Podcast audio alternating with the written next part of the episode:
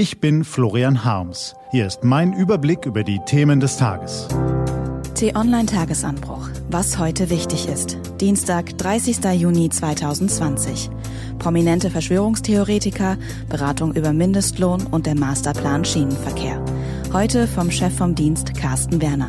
Gelesen von Anja Bolle.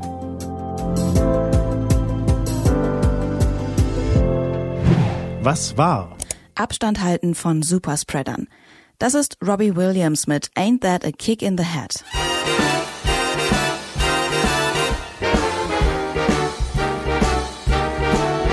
How lucky can one guy be? I kissed her and she kissed me. Like a fellow once said, ain't that a kick in the head?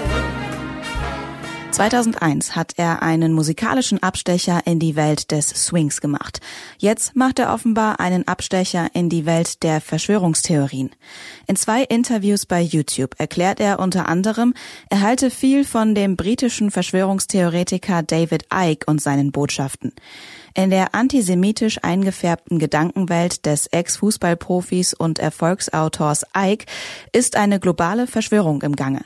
Dahinter sollen Eliten stecken, die, und das meint Ike wirklich ernst, von außerirdischen Echsenwesen abstammen. Robbie Williams sprach in den Interviews auch über die Pizzagate-Theorie. Die besagt, dass einflussreiche Persönlichkeiten, darunter Bill und Hillary Clinton, einen großen Kinderpornoring unterhalten. Eine Zuspitzung davon ist die Behauptung, Kinder würden entführt und gefoltert, um aus ihrem Blut einen Verjüngungsstoff für die Reichen und Mächtigen zu gewinnen. Für Robbie Williams sind das Dinge, denen ernsthaft nachgegangen werden müsse. Fakt ist, all diese Behauptungen entbehren jeder Grundlage. Sie stammen entweder von gut verdienenden Verschwörungsautoren, zwielichtigen YouTubern oder anonymen Urhebern im Internet. Neben Robbie Williams gibt es eine ganze Reihe von Promis, die zu Verschwörungsgläubigen geworden sind.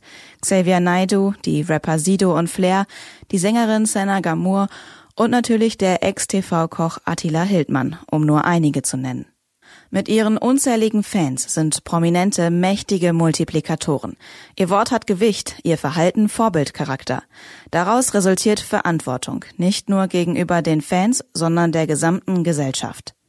Wenn Stars wie Robbie Williams dieser Verantwortung nicht gerecht werden, wenn sie in bizarre Fantasiewelten abgleiten und öffentlich darüber schwadronieren, muss die Antwort daher lauten, Abstand halten von Superspreadern, damit das Verschwörungsvirus nicht überspringt. Was steht an? Die T-Online-Redaktion blickt für Sie heute unter anderem auf diese Themen. Gewerkschafts- und Arbeitgebervertreter kommen heute zusammen, um über die Anhebung des Mindestlohns zu beraten. Aktuell liegt die Lohnuntergrenze bei 9,35 Euro pro Stunde. Bundesverkehrsminister Andreas Scheuer, Bahnchef Richard Lutz und weitere Vertreter von Bahnbranche und Verbänden unterzeichnen in Berlin den Schienenpakt.